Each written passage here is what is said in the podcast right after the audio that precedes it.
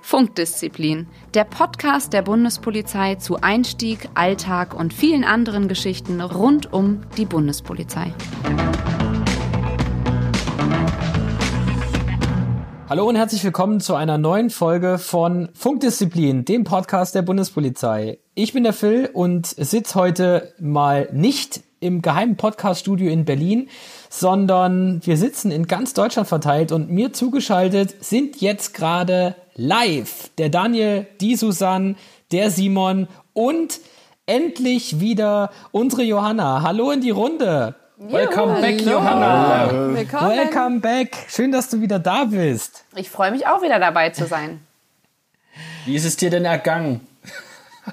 Ich glaube, für mich war es äh, gar nicht so ein Unterschied in letzter Zeit. Hier Corona-mäßig. Wir sagen zwar immer, wir haben ein Corona-Baby. Sie kennt ja. ja. eigentlich gar nichts anderes. Ne? Also mal wenn Ärzte oder so sagen, oh, mit der Maske ist ja total doof für die Kleinen, sage ich, äh, sie hat noch nie was anderes gesehen. Ja, und man ist ja die erste Zeit sowieso viel zu Hause. Johanna, wie heißt sie denn eigentlich? Sie heißt Marlene. Marlene, ja, schöner Name. Ja, schön. Aber alle gesund, alle wohl, alle munter, keiner Corona. Ja, nee, alles gut. Wir haben uns ganz gut isoliert hier. Okay. Bisher, bisher niemand, oder? Also wir haben ja heute das Thema tatsächlich ähm, Corona, wo wir so uns da ein bisschen mal austauschen wollen, äh, wie wir denn so auch die letzten ja zwei Monate, muss man jetzt ja fast schon sagen, oder besser gesagt drei Monate so verbracht haben. Äh, Daniel, wie ging es dir?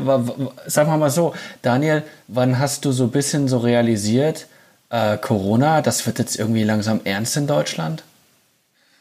Ja, also ich bin ja, ähm, bin ja hier in Stuttgart und ähm, zu unserem Bereich gehört komplett Baden-Württemberg, das heißt auch die Schweizer Grenze und die französische Grenze. Und dass es so richtig abgeht, haben wir natürlich dann auch gemerkt mit, mit Wiedereinführung der Binnengrenzkontrollen. Also nachdem die, nachdem die Kontrollen an den Grenzen wieder eingeführt wurden am 16. März. Und ähm, davor natürlich, man hat immer was gehört, die ersten Corona-Fälle in Deutschland, die ersten Großveranstaltungen wurden abgesagt. Äh, und man oder Deutschland stellt sich so ein bisschen darauf ein. Es gab irgendwelche Hamsterkäufe von Klopapier und ähnlichem. Aber auf dienstlicher Ebene muss man dann natürlich sagen, ähm, mit Beginn der Grenzkontrollen, die dann ja am 15. März an einem Sonntag, ich weiß es eigentlich noch wie, es, wie, wie heute, ähm, wie das bekannt gegeben wurde, weil mir genau klar war, hey, am nächsten Tag, Montag, ähm, du wirst ins Büro kommen, dein Telefon wird von morgens bis abends klingeln und genauso kam es auch. Also wir waren wirklich unsere komplette Mannschaft um sechs im Büro und ähm, ich weiß gar nicht, es war, ging wahrscheinlich an dem gleichen Abend auch noch bis, an dem gleichen Tag bis abends um sieben, um acht. Und ja, ich hatte so richtig schöne Blumenkohlohren am, am Abend dann, weil einfach nur das Telefon den ganzen Tag geklingelt hat.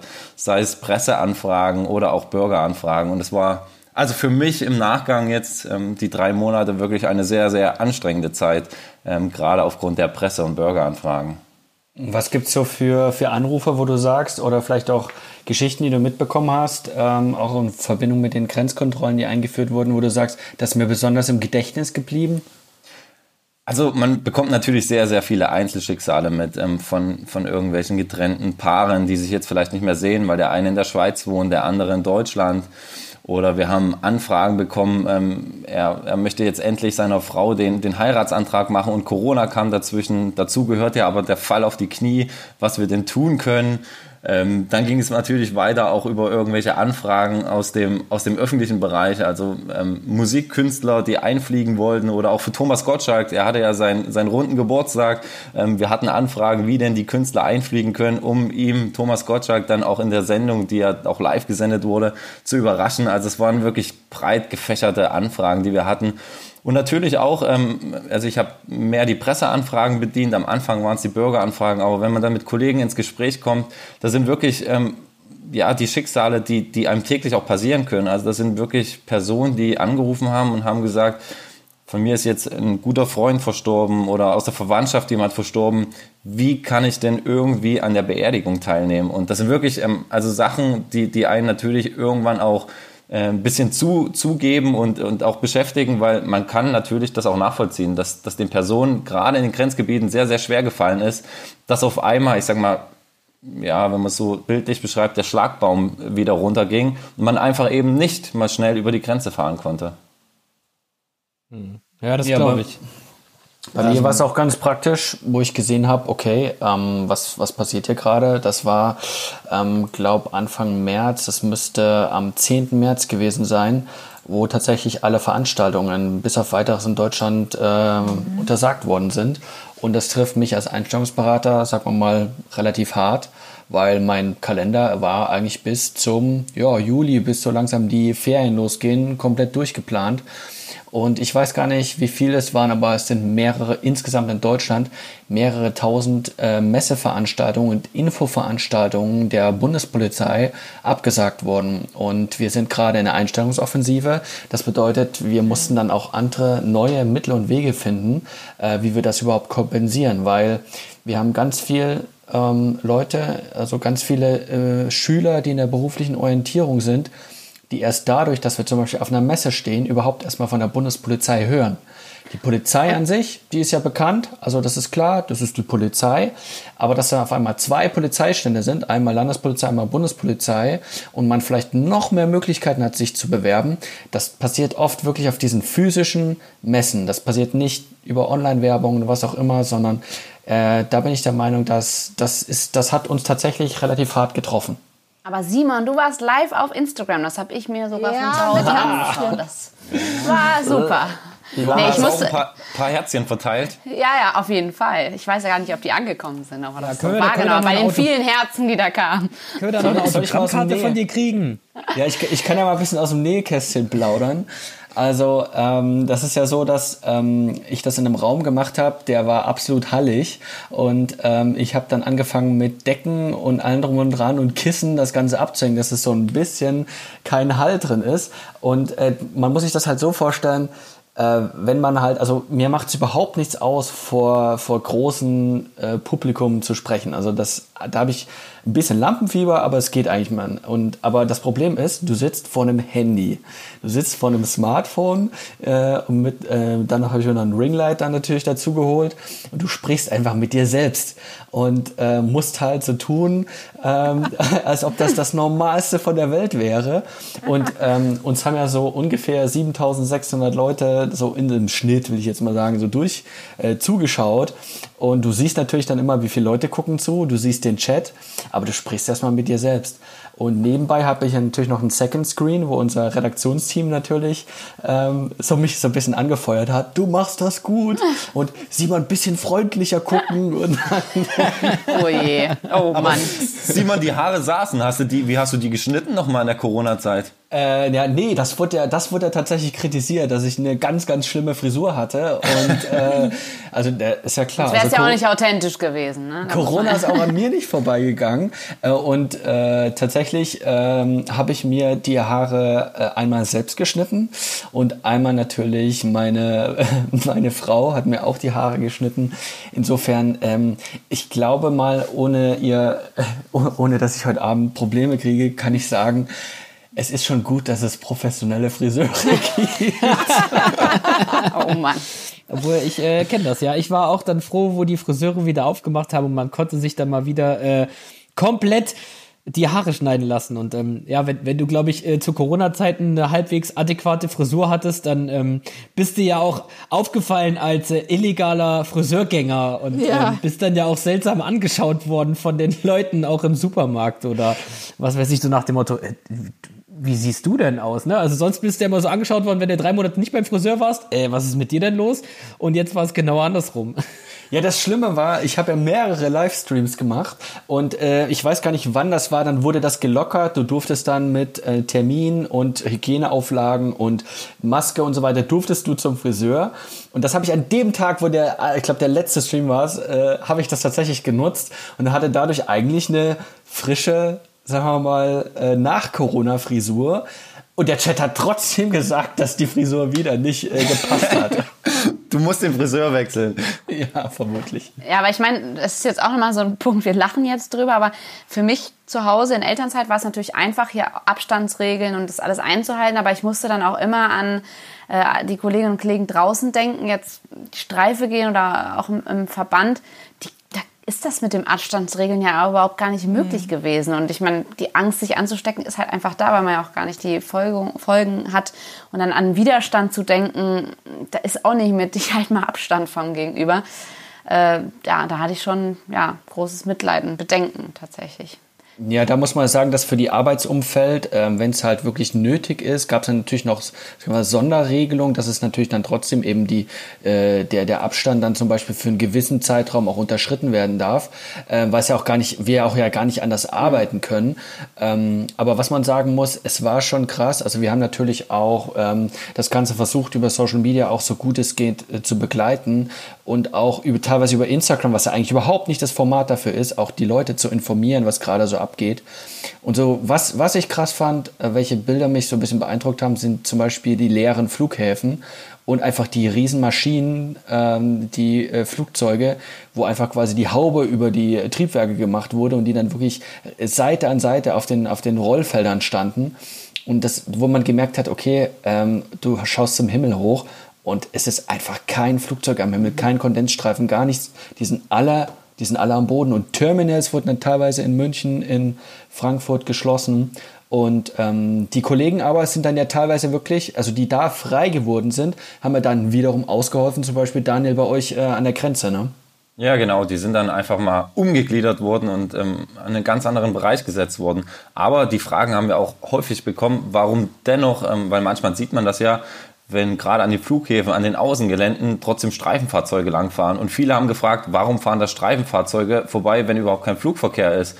Ähm, ganz einfach, weil das natürlich immer noch ein sicherheitsempfindlicher Bereich ist und dennoch dieser Bereich, also sowohl im Terminal, obwohl gar keiner geflogen ist, als auch außerhalb bestreift werden muss. Das war wirklich eine Frage, die wir häufig bekommen hatten.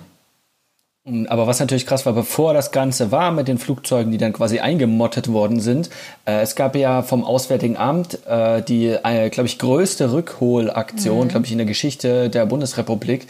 Ähm, ich äh, muss mal nochmal nachrecherchieren, wie viel, äh, ich glaube, teilweise 10.000 äh, äh, Reisende von den verschiedensten Ländern war Deutsche, die einfach zurückgeholt worden sind. Waren das nicht ja. 100.000? Ja. Ich, das war, war ziemlich viel, ja. ja. Das waren unfassbare Zahlen. Also als ich habe das äh, auch Und die letzten sind, glaube ich, auch erst irgendwann im Mai oder so zurückgekommen, äh, weil dann erst überhaupt das möglich war.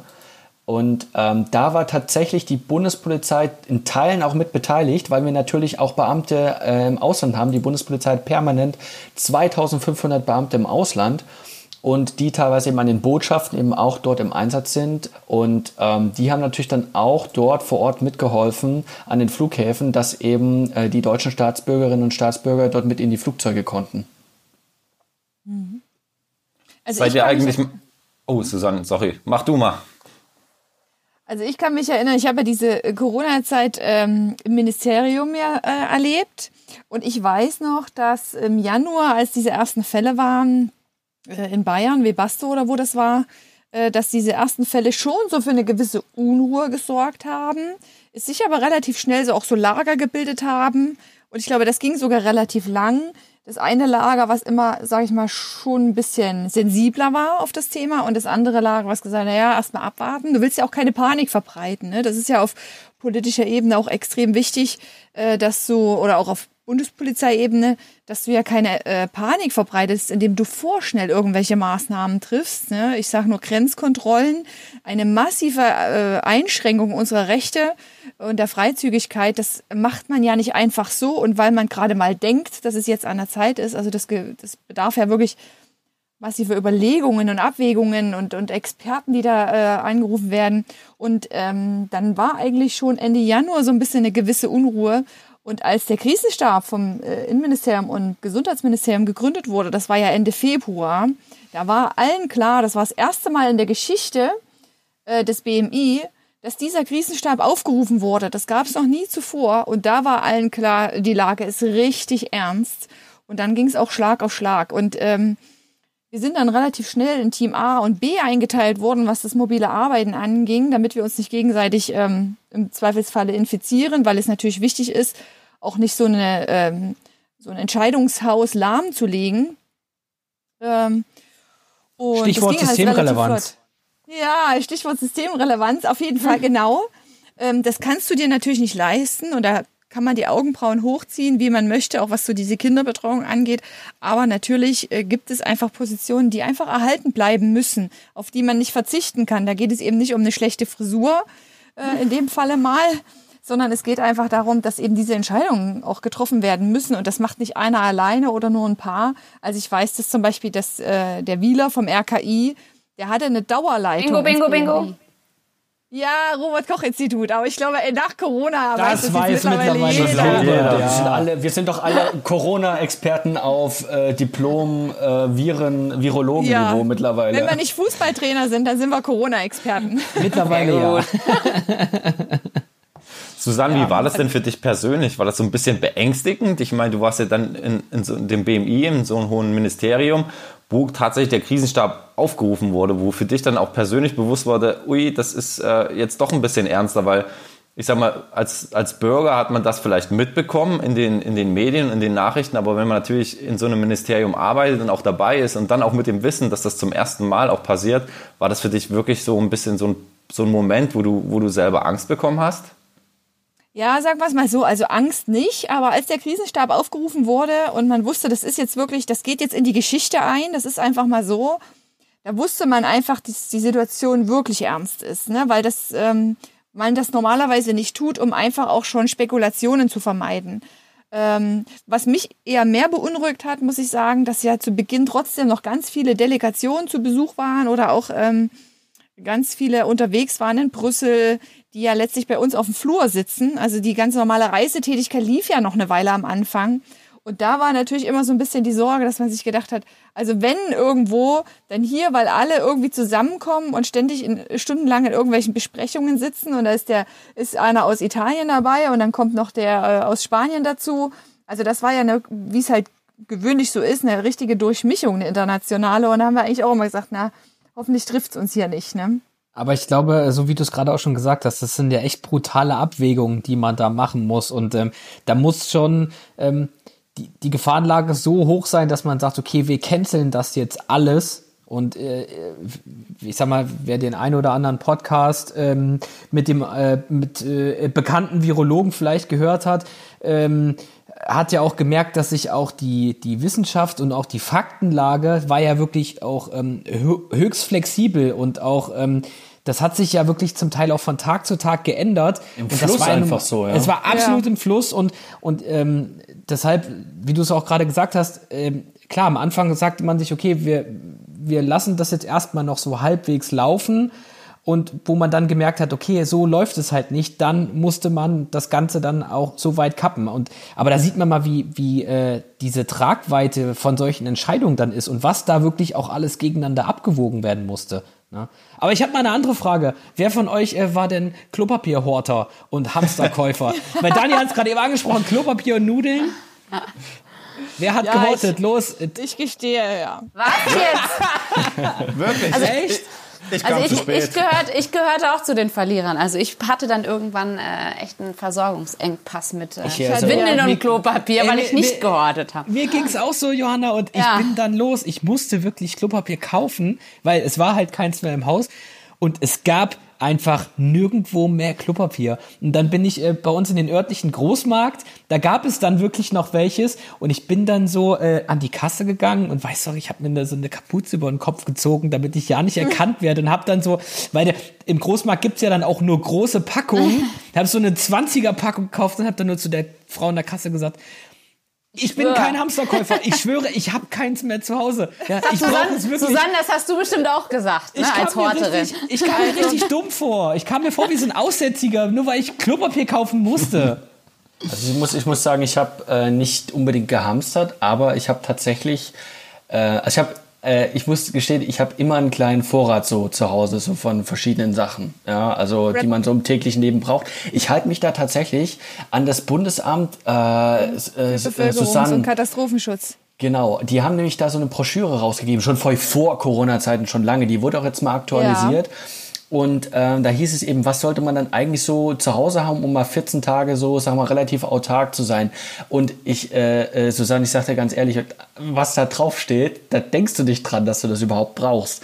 Äh, und da wirst du auch nie voll und hundertprozentig alles daheim haben. Sag doch mal ein Beispiel. Ja, echt mal, jetzt erzähl mal, hau raus, was hast Also du denn alles keine? Ahnung, da wird dann so, äh, wird dann so gesagt, du brauchst, äh, weiß ich, so und so viel Kilo Haargel. Nein, Ja, Äh, Simon braucht Haargel. Hülsenfrüchte und Kerzen und was weiß ich nicht Ja, alles und ein Radio mit und- UKW und Streichhölzer, was weiß ich nicht alles. Also so wie in so einem, in, in so einem Mickey Mouse Survival Buch. Wie hießen die da? Hier die diese äh, Fähnlein Fieselschweif Buch, dass du halt Streichhölzer. Was für ein Ding. Was für ein Ding! Hä, kennt ihr das nicht aus der Mickey Mouse? Nein. Diese Pfadfinder? Erzähl. egal. Nein, es wird jetzt zu weit führen. Das kennt, glaube ich, keiner heutzutage mehr. Auf Da alle kommt das Fälle. Nerdwissen wieder raus. Genau, auf alle Fälle, dass du da Streichhölzer, dann eine ne, ne Taschenlampe und ein UKW-Radio daheim haben sollst für den Fall des Falles. So weit geht's bei mir nicht. Aber ich habe tatsächlich ein paar Konserven gehabt. Ich habe natürlich auch weit bevor das in Deutschland losging, mit dass kein Klopapier mehr war. Ich glaube, dass als das in Italien losging, habe ich mal tatsächlich ein, zwei ähm, Rollen mehr äh, Toilettenpapier eingekauft. Und vor allen Dingen Küchenrolle, weil die braucht man tatsächlich. Also die habe ich tatsächlich auch zwei, drei. Aber ich war weit davon entfernt, in irgendeiner Weise zu hamstern. Aber ähm, das ist tatsächlich so eine Sache mit den Vorräten, die man daheim hat und nicht daheim hat. Das wird ja auch immer belächelt. Äh, wird ja immer gesagt, ne, nur die Coolen, die haben jetzt kein Klopapier mehr. Und diese Panik, dann wirklich alles zu horten, das ist genauso schädlich. Aber ich bin der Meinung, man sollte, äh, man sollte auf alle Fälle einen kleinen Vorrat zu Hause haben, gerade wenn man eine Familie hat.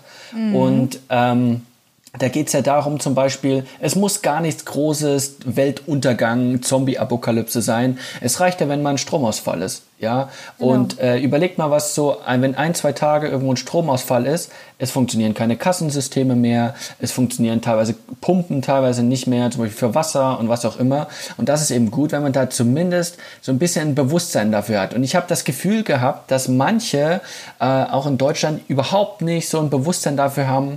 Äh, Leute, das kann auch mal sein, dass du im, im Supermarkt das und das und das einfach nicht bekommst. Dass die Lieferketten halt ähm, dann eben mal unterbrochen sind. Für eine kurze Zeit vielleicht, aber in der Zeit bekommst du es dann nicht. Und das Zweite, was ich einfach vermeiden wollte, ist, ähm, ich wollte nicht unbedingt dann, wenn alle anderen anstehen und hinrennen und in die großen Einkaufszentren rennen, dass du dich dann selbst noch mit einreißt und dich dann eben auch dieser Gefahr der Ansteckung eben noch zusätzlich aussetzt. Insofern habe ich da vielleicht ein bisschen einfach versucht vorauszudenken. Natürlich wieder voll nerdig, ich weiß, aber ich weiß nicht, ob wir ein, Haben zwei wir Punkte so vielleicht gemacht. nachfühlen kannst. Wenn wir mal Ich hoffe, weggehen. Daniel, du bist jetzt wieder in meinem Team und bist Ich- nicht Team Hamsterer. Ich bin bei dir, hab, Ah, sehr gut, wie immer. aber, hab aber tatsächlich dann irgendwann welches bekommen und dann hat man sich so untereinander. Also im Büro hat man dann auch gemerkt, bei dem einen oder anderen wird's eng. und dann hat man sich ausgetauscht. Aber gehen wir mal weg vom Klopapierhamstern. Ähm, ich muss auch sagen, Corona hatte für die Bundespolizei, aus meiner Sicht muss ich sagen, auch etwas Positives, denn ähm, man ist so ein bisschen moderner geworden, beziehungsweise musste schneller moderner werden, gerade was das Thema Homeoffice angeht. Also weg von dieser, ähm, ich sag mal, öffentlichen Verwaltung, die sehr langsam ist und äh, vielleicht auch ein bisschen oldschool. Man war jetzt gezwungen, auf einmal viele Beamten auch mit Homeoffice auszustatten, um, wie auch Susanne schon gesagt hat, so einen Wechsel reinzubekommen, damit man sich nicht gegenseitig ähm, ja, anstecken kann. Das fand ich wirklich mehr oder weniger auch eine Chance für die öffentliche Verwaltung, für die Bundespolizei aus dieser Corona-Krise. Wie, wie erging es denn euch damit? Ja, absolut. Ich meine, klar, ähm, wir sitzen ja jetzt auch irgendwie jeder zu Hause und äh, nehmen sogar mittlerweile digital den Podcast auf. Und ich sehe euch hier auf so einer kleinen witzigen Kamera. Das ist äh, sehr cool.